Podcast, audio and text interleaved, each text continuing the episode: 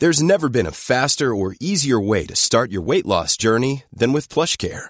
PlushCare accepts most insurance plans and gives you online access to board-certified physicians who can prescribe FDA-approved weight loss medications like Wigovi and Zepbound for those who qualify. Take charge of your health and speak with a board-certified physician about a weight loss plan that's right for you.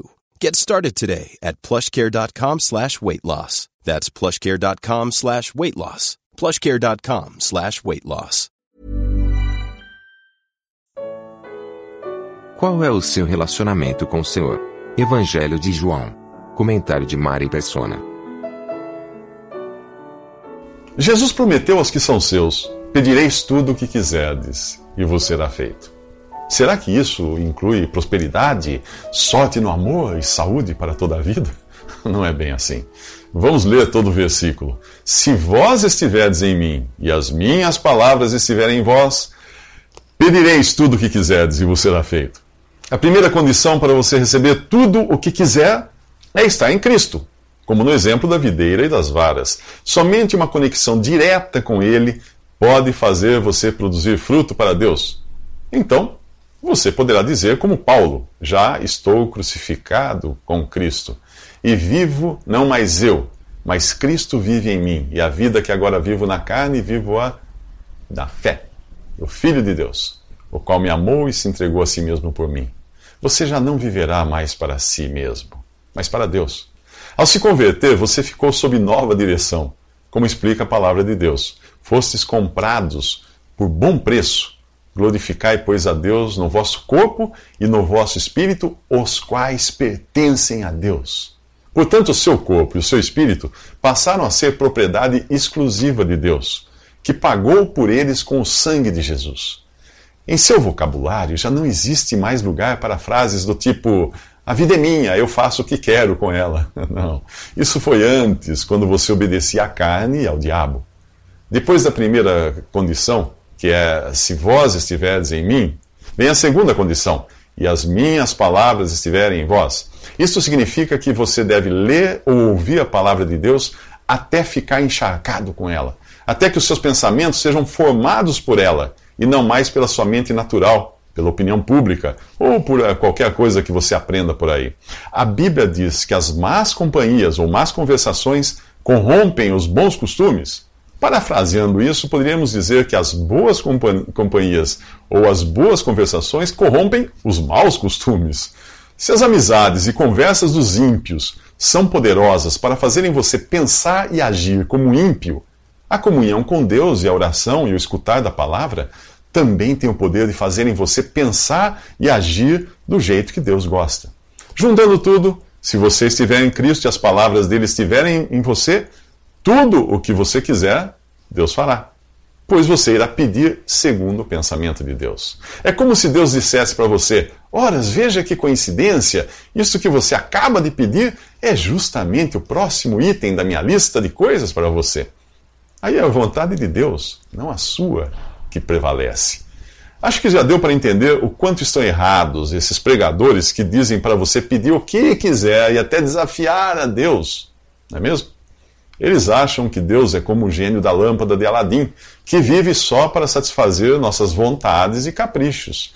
São, é, é, é, são esses que a carta aos Filipenses chama de inimigos da cruz de Cristo, cujo fim é a perdição, cujo Deus é o ventre, o estômago, e cuja glória é para a confusão deles, que só pensam nas coisas terrenas.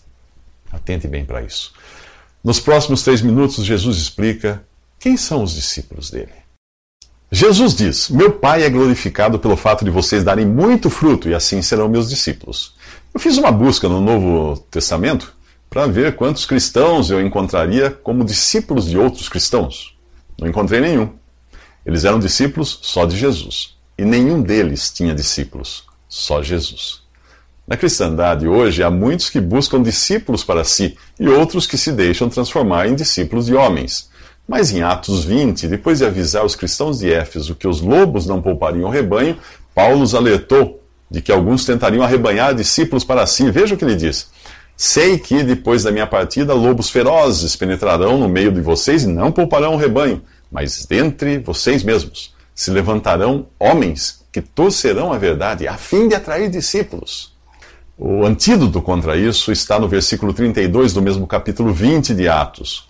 Agora eu os entrego a Deus e à palavra da sua graça, que pode edificá-los e dar-lhes herança entre todos os que são santificados. Você só estará seguro se sujeitar-se a Deus e a sua palavra e não sair por aí correndo atrás de novidades. A segunda carta a Timóteo ensina que, os últimos, que nos últimos dias os homens não suportarão a sã doutrina. Pelo contrário, sentindo coceira nos ouvidos, segundo os seus próprios desejos, juntarão mestres para si mesmos. Em sua primeira carta aos Coríntios, Paulo chama de carnalidade a tendência que temos de nos identificar segundo preferências humanas. Ele diz ali: Cada um de vocês afirma: Eu sou de Paulo, eu de Apolo, eu de Pedro, eu de Cristo. Acaso está Cristo dividido? Foi Paulo crucificado em favor de vocês?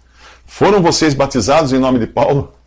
Pois quando alguém diz eu sou de Paulo e outro eu sou de Apolo, não estão sendo carnais?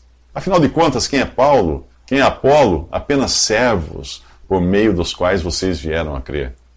Considerando que alguns se identificavam como sendo de Cristo, como se os outros não fossem, o ponto aqui são as divisões que esse tipo de atitude causa.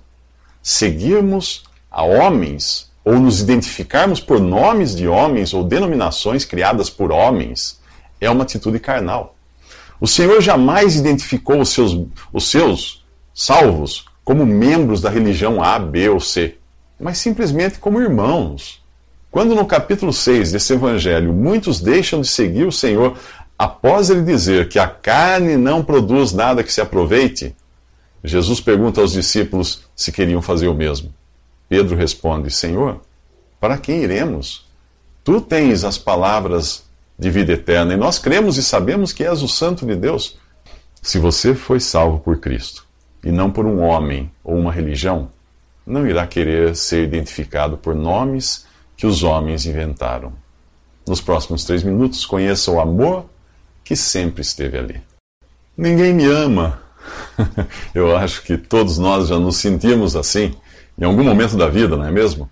Porém, há quem adote isso como um lema, como uma muleta para a vida inteira. São pessoas que vivem cantando a velha canção cuja letra dizia: Ninguém me ama, ninguém me quer, ninguém me chama de meu amor, a vida passa eu sem ninguém.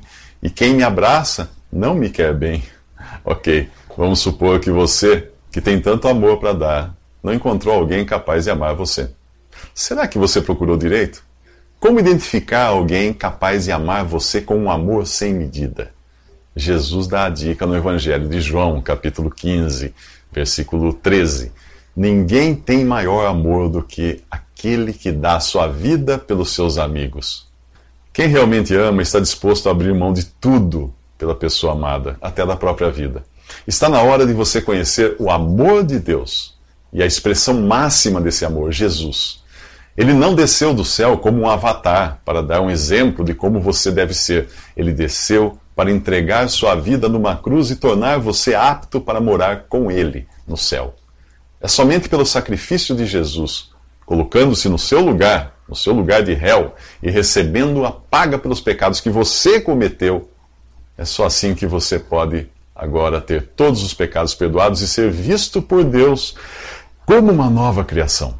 Da próxima vez que você começar com aquela ladainha de que não é amado, pare e pense em Jesus. Ele ama você com um amor que ninguém seria capaz de expressar.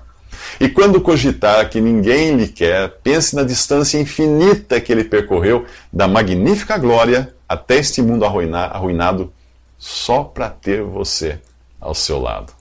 Não é com um amor qualquer que ele ama você, mas com o mesmo amor divino com que ele próprio, o Filho Eterno, foi amado pelo Pai. Veja o que ele diz: Como o Pai me amou, assim eu os amei. Permaneçam no meu amor. Tenho-lhes dito estas palavras para que a minha alegria esteja em vocês e a alegria de vocês seja completa. Quando você crê em Jesus como seu Salvador e Senhor, sua alegria é completa, o seu cálice transborda, você passa a viver em feliz comunhão com o próprio Deus. E se não tem sido essa a sua experiência, então é por não estar, por você não estar cumprindo a condição que Deus, que Jesus colocou, não para a sua salvação, que depende apenas da fé em Jesus e sua obra, mas para a alegria da comunhão que depende de obediência, sim. Ele explica assim: se vocês obedecerem os meus mandamentos, permanecerão no meu amor, assim como tenho obedecido aos mandamentos de meu Pai, e em seu amor permaneço. O meu mandamento é esse: amem-se uns aos outros como eu os amei. O quê? Amar como Cristo me amou? Impossível, não é mesmo? Por isso, nem tente encontrar em si mesmo esse amor sem medida. É com o amor de Deus que você deve amar as pessoas. Mas para que isso, para você fazer isso, é preciso primeiro conhecer esse amor, deixando-se abraçar por Jesus, aquele que lhe quer bem. Nos próximos três minutos você pode ser promovido. Diga-me com quem andas e eu te direi quem és. É, esse é o ditado popular, né? É, os nossos relacionamentos definem quem somos, e o tipo de relacionamento que temos com Jesus é o que define se somos ou não amigos dele. Ele diz: Vocês serão meus amigos se fizerem o que eu lhes ordeno. Já não os chamo servos, porque o servo não sabe o que o seu senhor faz. Em vez disso, eu os tenho chamado amigos, porque tudo o que ouvi de meu pai eu lhes tornei conhecido. Amigos. Que promoção maravilhosa! Quando nos dispomos a fazer o que Jesus ordena, obviamente, ele não vai nos ordenar alguma coisa uh, sem antes nos capacitar para isso, né? Ao serem promovidos a amigos, os discípulos passaram a fazer parte do círculo de comunicação interna de Deus, sendo informados das conversas entre o Pai e seu Filho Jesus. Agora você entende a razão de alguns céticos não fazerem ideia do que diz a palavra de Deus. E como poderiam? Ah, para aqueles que insistem em permanecer na condição natural de pecadores inimigos de Deus, a Bíblia não faz qualquer sentido. É preciso receber antes vida de Deus para entrar nesse, entrar nesse círculo. Primeiro de servos e depois de amigos. No, início, os discípulos ignoravam totalmente a existência de Jesus. E, então, eles foram apresentados a ele, porém, não entendiam exatamente quem era aquele homem tão perfeito. Na condição de discípulos, eles passaram a servi-lo e aprender com ele. Tornaram-se servos de Jesus.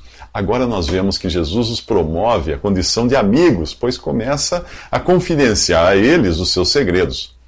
Hoje nós sabemos que ele não parou nesse ponto, de chamá-los apenas de amigos, por mais privilegiado que isso pudesse ser.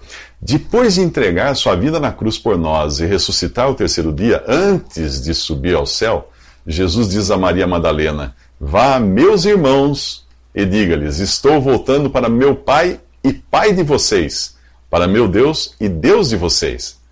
Irmãos, que privilégio sermos chamados por Jesus de seus irmãos.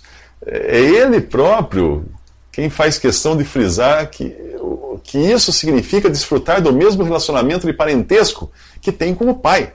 Meu Pai e Pai de vocês. Meu Deus e Deus de vocês. Mas espere, isso não é tudo. Depois de subir ao céu e se assentar à destra da majestade nas alturas, Jesus enviou o Espírito Santo de Deus para habitar em cada um dos que creem nele. Estes são agora chamados na carta aos Hebreus de irmãos santos, participantes da vocação celestial, e na carta aos Romanos, coerdeiros com Cristo e participantes da sua glória. Eu vou dar um tempo para você digerir tudo isso antes de passarmos aos próximos três minutos.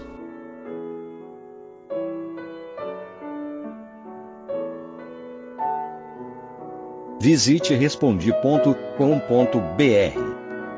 Visite também 3minutos.net.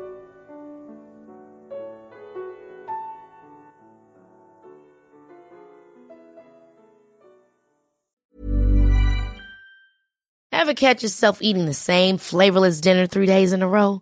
Dreaming of something better? Well, HelloFresh is your guilt-free dream come true, baby. It's me, Kiki Palmer. Let's wake up those taste buds with hot, juicy pecan crusted chicken or garlic butter shrimp scampi. Mm. Hello Fresh.